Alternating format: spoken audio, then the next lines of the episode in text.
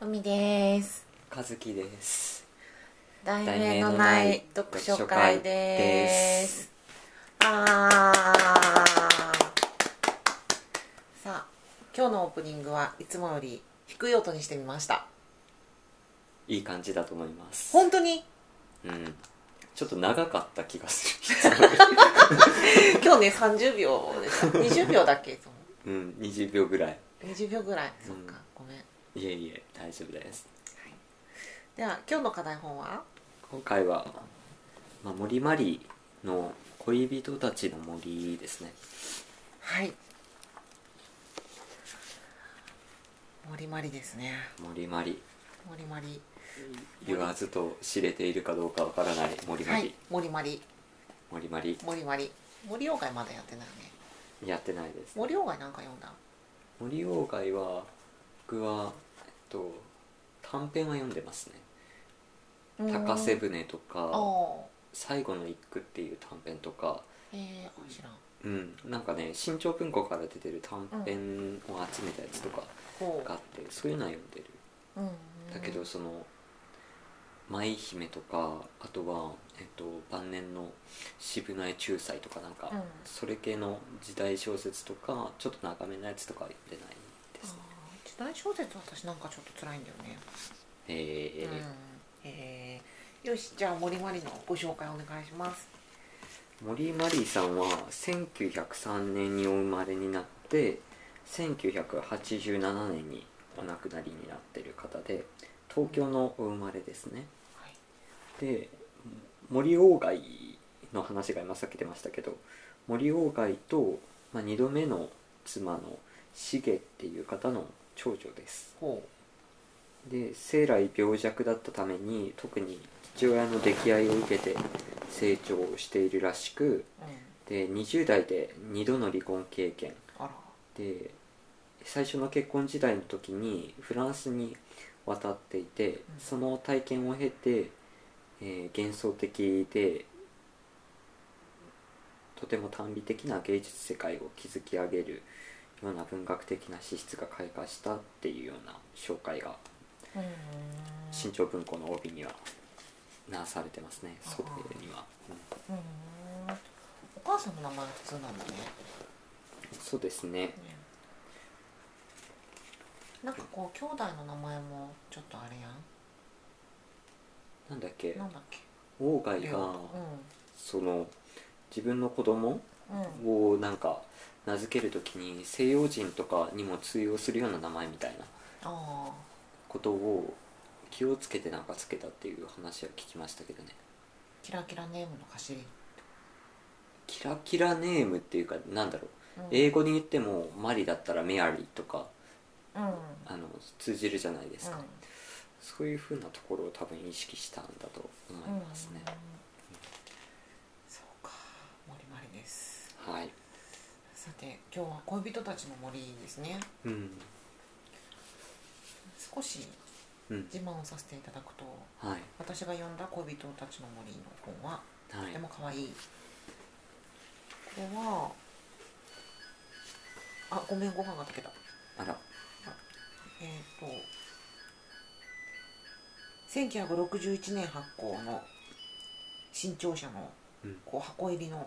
本なんですけどもはい「ボッチチェリの扉」と「恋人たちの森」が入ってますはいなんかこうなんだろう、まあ、箱入りなのも可愛いんだけどこう布張りの本でなんていうのこうノンブルがなんか手書きみたいなフォントで大変可愛い本えで読みましたけど、えー、と給仕なのであの読むのにすごく手間取り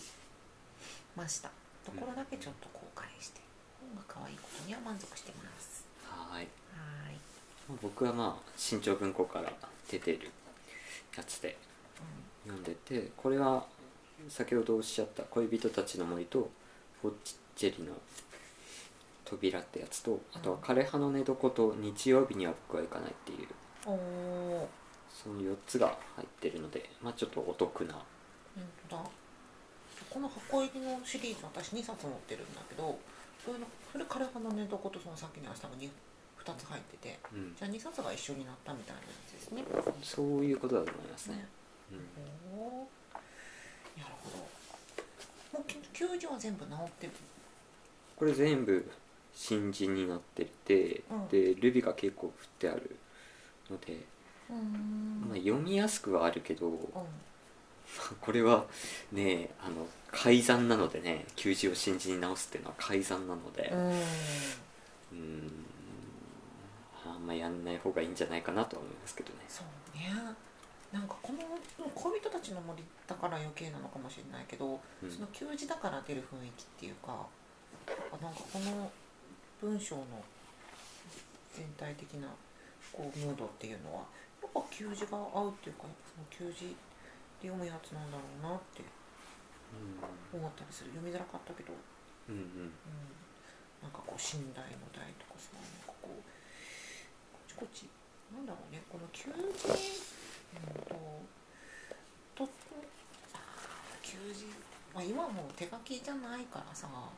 球児でが今残っててくれてもね私はなんかそこまで不自由じゃないんだけどなんかそうやってこう字がだんだん変わっていくっていうのは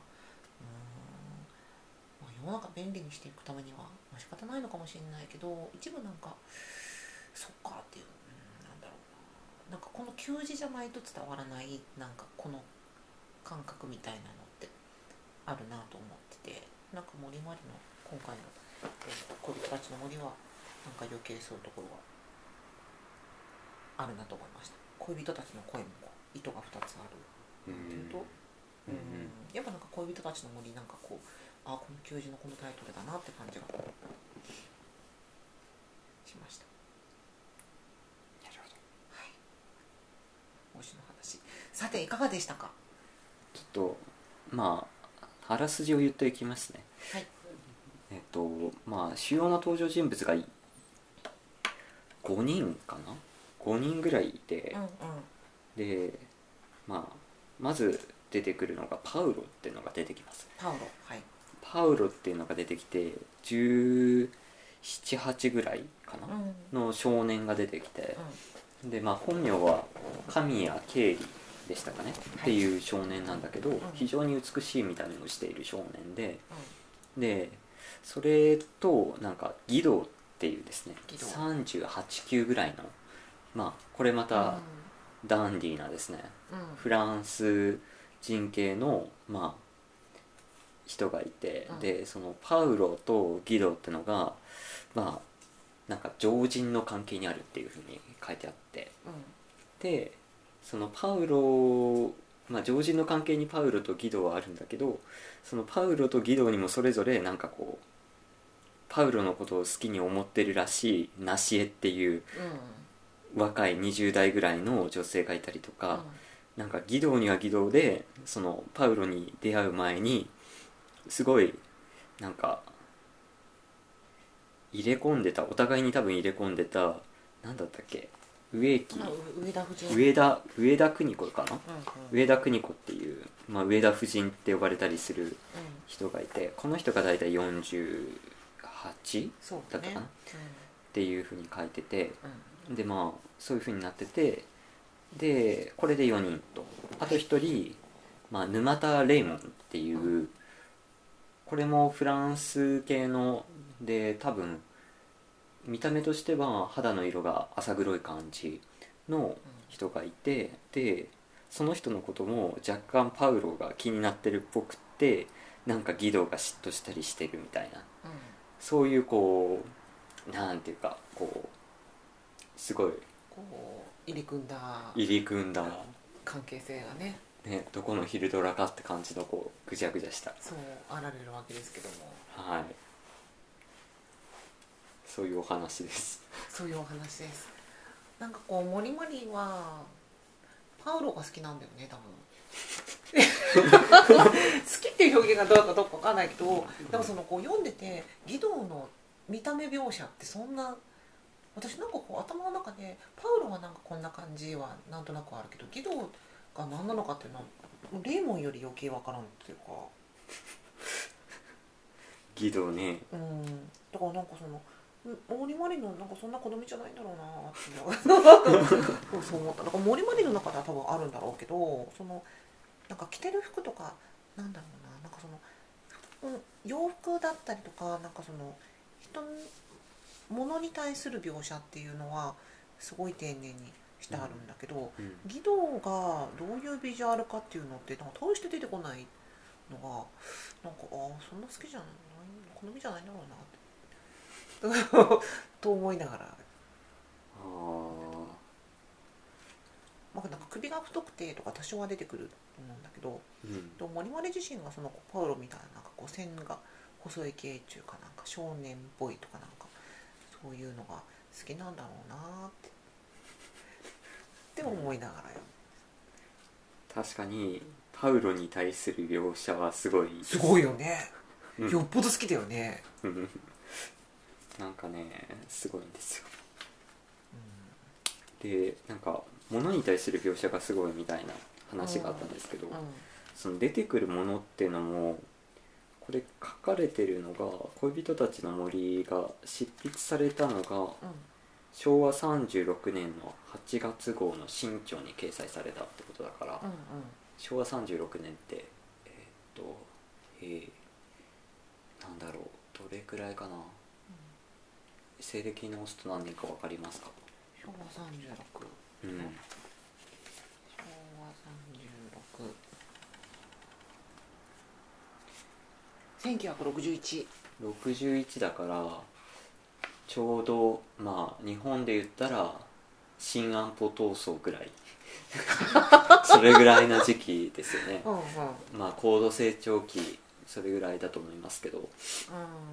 それぐらいの時期でまだ西洋に対する憧れみたいなものがすごくあった時代だと思うんですね、うんこれから敗戦後頑張っていこうってで森マリ自身はすっごくその経歴から分かる通りフランスに渡ったりして、まあ、いいとこのお嬢さんなわけですそよ、うねうん、だから出てくるものがねやっぱねうんちょっと西洋趣味、そう西洋趣味うんそうさっき言ったなんかその安保闘争とかそういう時代にさこういうものを書くっていうのが結構あれやねそのなんか世の中こうもっとこうゴツゴツしててさえなんだろうあの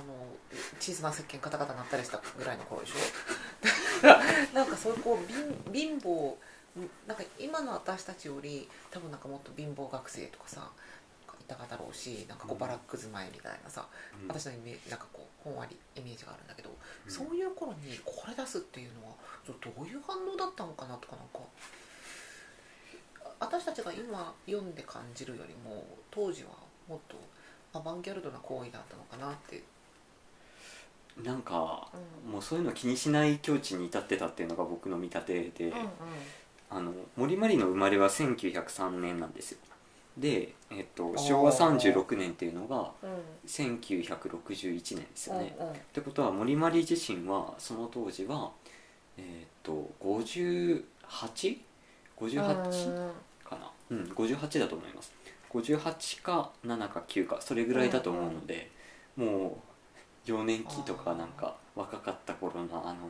フランスの思い出を回想しながら書くって、あ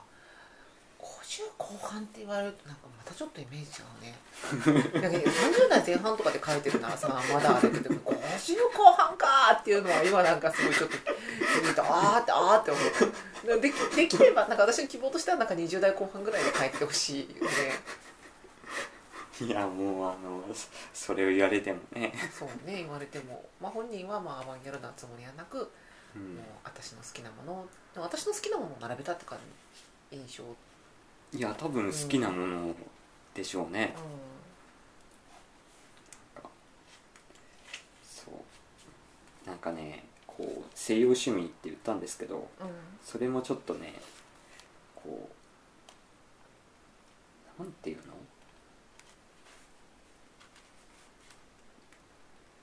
すごい今とかだったらコーヒーとかってカタカナで書くけどなんかコーヒーを漢字でこう応変なやつでうん漢字で2つ書いて「コーヒー」ってルビー打ったりうんうん「塩つけ肉」って書いて「ハム」ってルビー打ったりとかおーなんかそういうなんかちょっとレトロな感じの西洋趣味う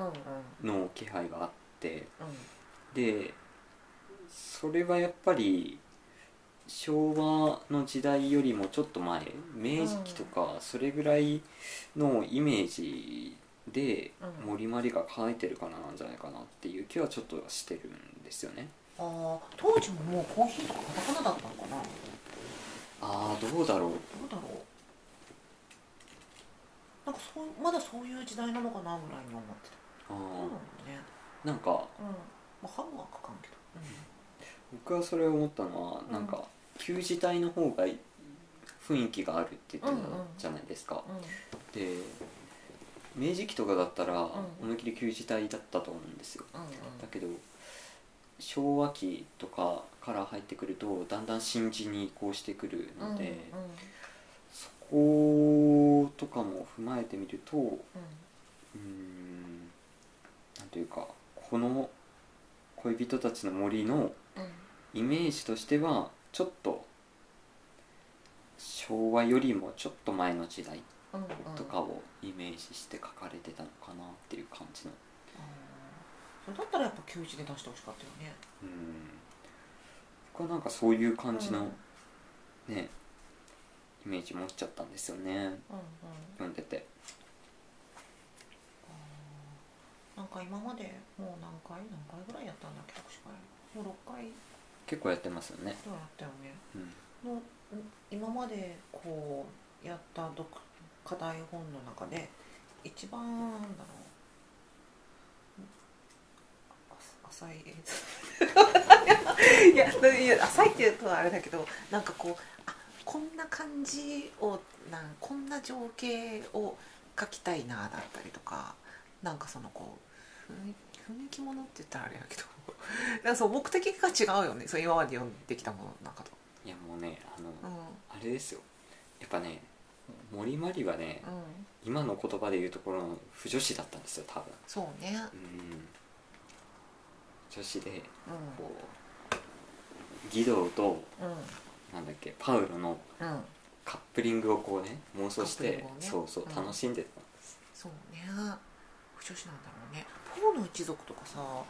辺、あ風の歌を聴けとかだっけ。あの辺の漫画は何年ぐらいなのかな。風の歌を聴け。風の歌を聴けって違うわ、村上春樹じゃん。なんだっけ。風時の歌だ。全然違う。 風時の歌。風時の歌って知ってる。 BL ですよねそうそうそうそうこれが1987年かあ結構後かでなんかそのこう腐女子腐女子っぽいそこマン BL 漫画がこう流星を極めるより20年ぐらい前にもリマリはこれに傾倒してるこの分野このジャンル先駆者ですかねいやーここで先駆者って言っちゃうとなんかこういう、いやもっと前がいるだろうって言われそうな気もするんであーそうね何とも言えないけどう,、んでもまあ、うん BL の系譜には入りそうな気がしますけどねそうねなんかこの短美的ななんだろう、ね、こう美しさメインみたいなさ、美しさでこう、うん義堂とパウロまあ特にパウロにはこう、うんうん、スポットライト当たるけどそうですそねのなんかねその周りのなんか、うん女性たちの描かれ方がひどいそうそうそうひこどい若うい女の子とかマジどうでもいいじゃんなんか出てくる必要がむしろあったのかみたいな感じでしほんとひどくて、ょ、うん、ひどいんですひよどいあの婦人のね年取ってたるんでる感じとかね、だ自分とおんだから書いた頃の自分と同じぐらいの年ってことでしょ上田夫人うん、48で、ああまだまだまだ若いか上田夫人の方がうん、そうねいやーなかなかそのなんだろうなこう森まりのここ気持ちをね想像するにね私がさっきあの20代後半か30代前半とかで書いててほしいなって言ったんだけど50代後半になってこれを書いたっていうのはさやっぱりなんかその自分のこう養殖の衰えだったりとかなんかそういうものへのこうじくじたる気持ちがあったんじゃないかなってそう思うそうこうあのこんななんだろう私の思い通りの綺麗なものをさこう求めて形にしてこう残しておこうっていうなんかその気持ちとかってそうなんかこう自分の衰え衰えだったりとか自分がその年を取って、うんまあ、一般的にそうかわかんないけど、まあ、自分の基準の中では醜くなったことだとかなんかそういう自分の変化っていうのと何らかこううんつながりがあるのかなと思った。ああなるほどねうん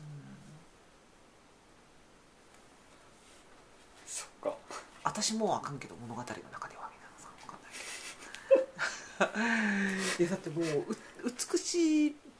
メインじゃんそのこうパウロが最終的にへこまずになんかなんだかんだなんかまああのそこまでへこんでないっていうかなんだろうなそうパウロの薄情さとかもこの人にとっては美美の一種だと思うんだねパウロ大概じゃん もうなんなら上田夫人より大概じゃん上田夫人一人殺害してますからね、そうそうそうそうそうだからこう法的には上田夫人だけど人としてどうかって言ったらやっぱパウロじゃんそうっすかうんなんとなくね私はねだって別にナシエルとか出てこんでよくないみたいなそっってか思うからやっぱなんかそのこうパウロのなんかこうなんだろうな浅はかさっていうかそれも彼女にとってこう美なんだろうなって、いやうー、んカップリングとしてはうんこうあれですようんうん、こう浅はかで何も考えてないような、でもなんか周りにはすぐ流されてしまう、うんまあ、20代いかないぐらいの美青年とうん金持ちでいろんなことを教え導いてあげようみたいなあフランス人のそれなりにダンディなあの40代ぐらいの40代いかないぐらいのあうんあの男のカップリングっていうね うんうんときめくものがあるんじゃないですか、あるんでしょうね年の差っていうのも一つなんかねうん、萌えポイントやったのねでしょうねじゃあこの黒い男は何なんだ、この黒い男はうん、こういうの何のために出てきたの義堂を嫉妬させるためあーやっぱもう中心はパウロだよねパウロもそのなんか浅はかななんかこの人の思う美っていうのをさなんかこうあぶり出すためにそのこう義堂が義堂に嫉妬させたりとかさその上田夫人に殺させたりとかこうあのなんだっけリリエリエちゃんリなしえナシエちゃんなしえそうナシエがなんかすごく普通だったりとかさそのこう一人残らずパウロの引き立て役っていうねそうねパウロはうん誰が見ても美しいみたいなそういう描かれ方ですもうんんうんうんなんかあのなんだっけその誰が見てもあこいつはって、ぎ上田夫人とかもなんかこうこうじろーっと義堂を監視してたらなんかパウロが来てから「あこれは」そうそううまいよねみたいな上田夫人だからそのこう上田夫人もさなんかもう動かしたいように動かされてるって感じするじゃんうんだからなんかこうそうそうパウロを引き立てるためになんかこう行動させられてるこの上田夫人のこの感じとかこうパウロがいかに美しいかっていうのを伝えたい小説ですかねそうだと思ういいのそれでいいっていうのはな、まあ、美しい美しい人だなとは思いますけど、そうねまあ、倫理的にどうかとかそういう話は知りませんけど、そうねああでもまあ178でしょうん、まあいっかなんだろうななんかそういうテーマでこう小説を書いていいのかっていうより我々の結論はそれでいいのかっていう話です何ねなんかパウロの美をあのひたすら書き尽くしたいだけの小説っていう結論なの今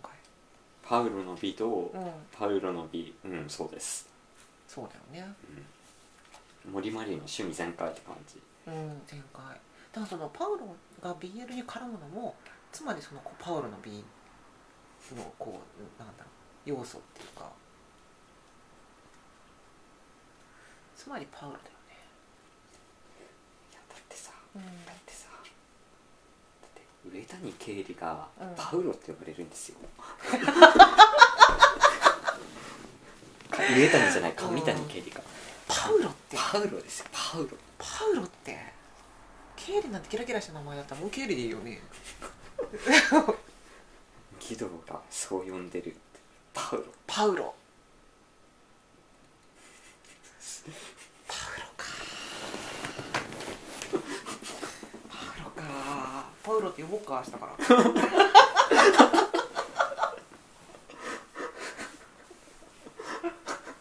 パウロって呼ばれたいいや別にあ別にそっかなんでパウロって呼んだんでしょうね軌道うんいやパウロが美しいだけの小説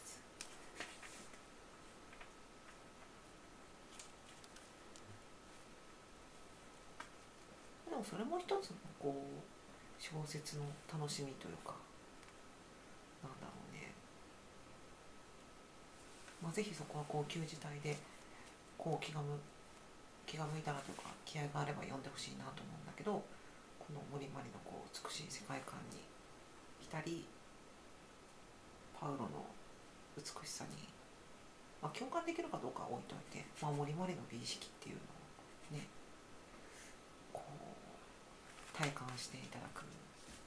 この世界で1時間ほど生きていただく、まあ、そういう目的の小説があってもいいのねうん僕が読んでて割と面白かっあ本当たうんえ面白いってどんな感じ何この小説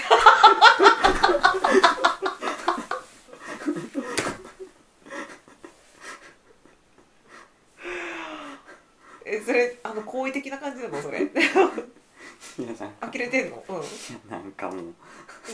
ういやちょっと嫌になってんの、ちょうんちょっとぶっ飛んでんなとは思ってああそうねうんでなんだかんだでパウロはあの軽薄だけどこれから先も安泰ってことやろそうですうん安泰だと思うそうねでこれから先も安泰で何のかんのこう日常生活に文句を言いながらパチンコに通ったりバイトをサボったりしながら、まあ、これまでと大して変わらん生活をしていく予感ですよねそうやっぱね、こうんうここでレモンが効いてくるわけですよそうそうそうクラウド国なんかあんまり義堂にほど好意的に書かれてないけどまあでもそうなるんだよねうなんんだろうな、なんかこう伏線がわざとらしくてなん か。いやいや、なくないよ最後。いやいやいや、なんだそれと思う。もうなんかそのパウロのためにさ、みんなみんなパウロのためにこう都合が良すぎるんだよ。そう黒い男にしても上田夫人にしてもね。そうねこう同じ男子の男子の立場としてどうなんですか。こうパウロみたいな生活したい。どうなんだろ義堂がいい殺されるけど。 うギドは嫌だ絶対嫌 だ なんでなんで。えー、ギドなんか、うん。えー、えーギドでも金持ちなのかそうそうそうそう。社会的地位もあられてさ。えー、パウロ大ね学教授かなんかやろきっとうんギドなんか大学の関連のなんか仕事かなんかやってて翻訳してるんですよね、何かに、うでエッセイの出版会とかやっててんうんでそれでっていう、それなりの社会的地位ねえじゃあ義堂よりパウロがいいあギドよりはパウロがいいかなあそうなんだギドがいい ええパウロがいいどうだろう私義堂がいい レーモンでもいい ですよレイモンはや だレイモンはや だレイモンはやだな都合良すぎたもんもうレイモンさ何のために出てきたかがなんか明らかすぎてさなんかもうちょっとかわいそうになってくるじゃんちそうねょっと都合が良すぎるんだよなだからそれだったら義堂かなと思うなるほどうんでもパウロの方が人生楽しそううーんなんだろう楽しいのかな楽しいのかなだっていつまでもさ美少年なわけじゃないじゃんそうねで技能だったらさなんか老後もそれなりじゃん パウロの老後とかやばくない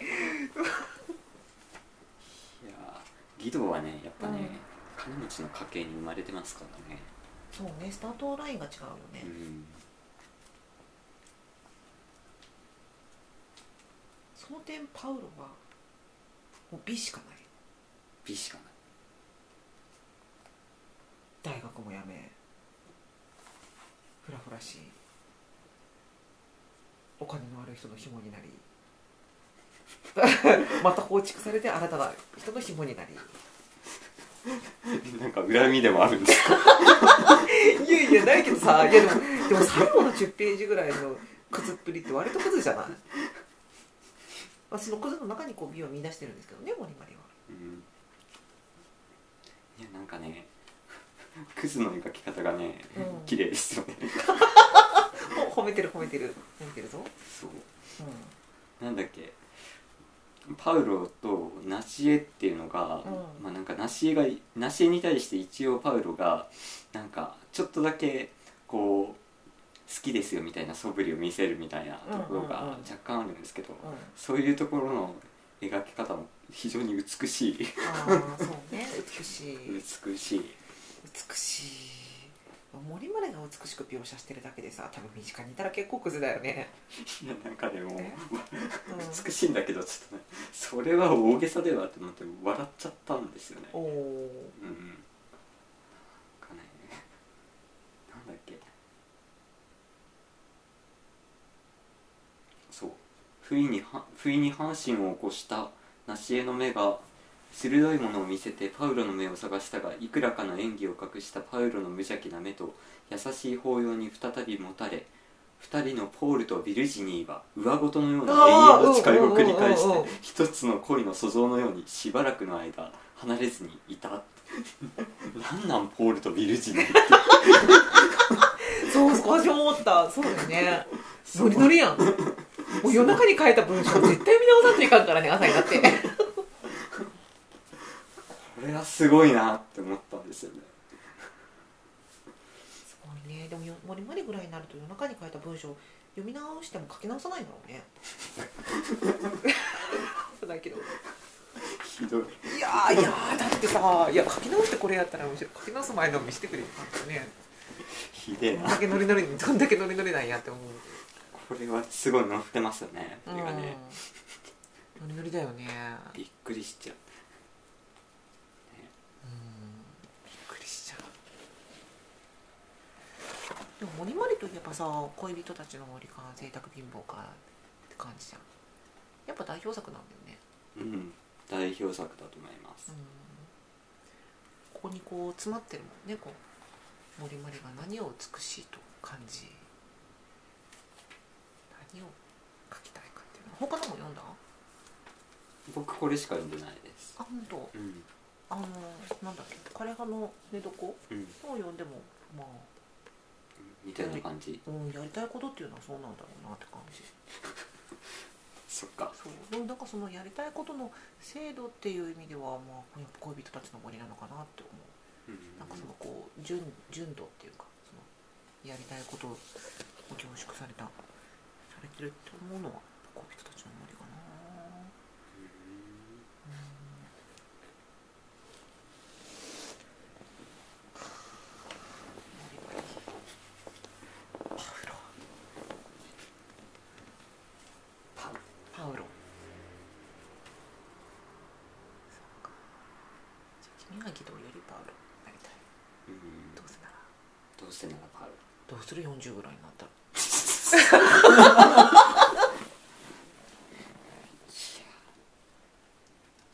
どうしようかなどうしようかまあね義堂が30後半だから、まあ、50ぐらいになったら上田夫人ぐらいの年にパウロがなったらやばいよね結構ね物語の登場人物の老後を心配し始めるってい うそうそうこうねあのこの行く行く先をねあのやっぱ心配だよね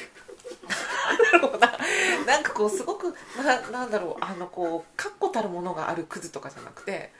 あただ浅はかじゃんだからなんかそれがこう救いようがないなって思うのね、まあ、それがこう、まあ、森マリにとって美だ美なんだけどちょっとなんかそのこう安保闘争でさこう何のかんの言ってなんかうお俺はみたいなそういうのが嫌いだったでしょ多分ねなんかなんかそうこう汗臭いのとかさなんかこうぬあの必死なのとかなんか嫌いだ嫌いそうじゃん いやいや、う何も言え ないなんかこの辺はねやっぱちょっとうこうん資料に基づいて言わないといけない、ああそうかそうだなねんとも言えないけどなんとも言イえなメいけーどジとしてはそうそうそうイメージとしてだからなんかそういうこうパウロのさなんか義堂に対するこう気持ちとかもなんかそういうこう汗臭さとかなんかこうなんだろう一途さ的なものとかって全くないじゃんないうんだからなんかそういうこう底の浅さっていうのにこう美を見出したんだろうなけどまあそれって年取ったら大変だよまあね若干なうんそうねで多分一生紐じゃんあら資料に基づいてないけどえー紐でいいじゃないですかうん、紐でいいよ、紐でいい。やっぱうん。ね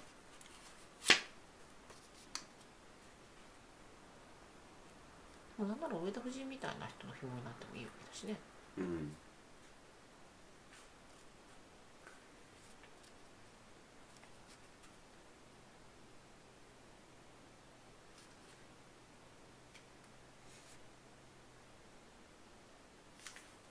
言えるか。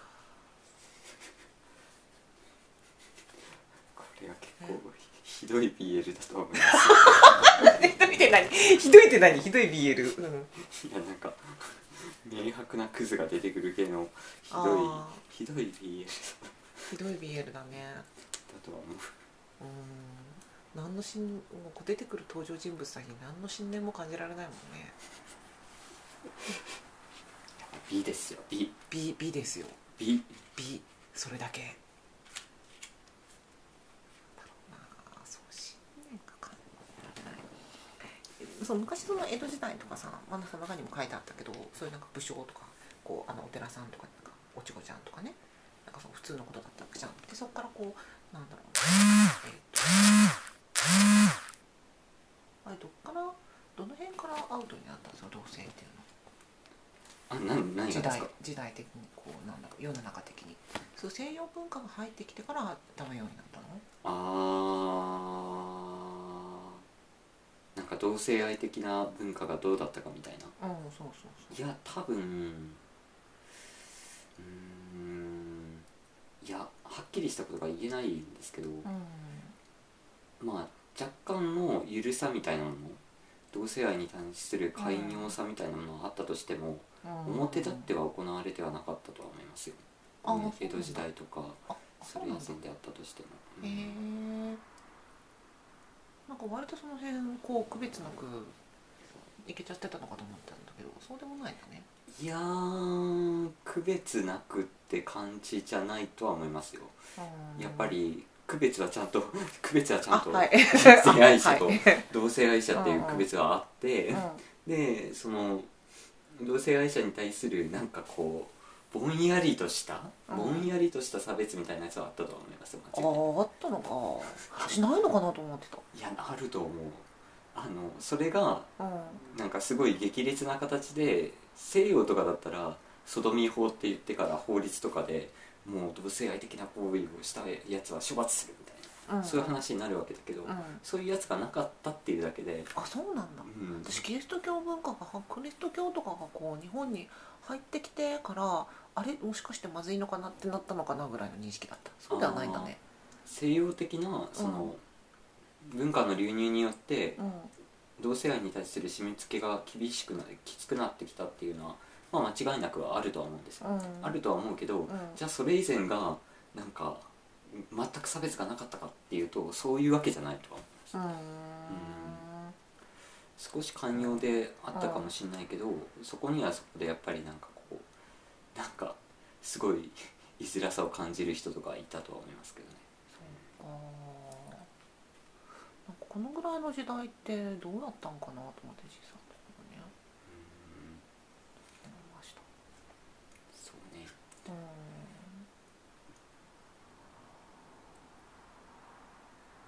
そうか昔もそんな私が思うほど緩くはなかったんだねうん今日その隠されるムードではあったうんそうだとは思いますねなるほど恋人たちの森でしたえ他なんかないいやもうもういいで しょ15分で終わるつもりだったもんね今日もう本当言うことないなと思ってあねあねでも意外と喋ったよねうんこれが俺の美という主張でした、ははいい、終わりかな終わりですよしじゃあじゃあ終わりは高いので次回何するか、あ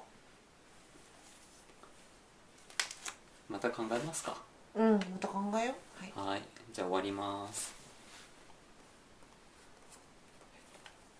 オンになってるじゃあ終わります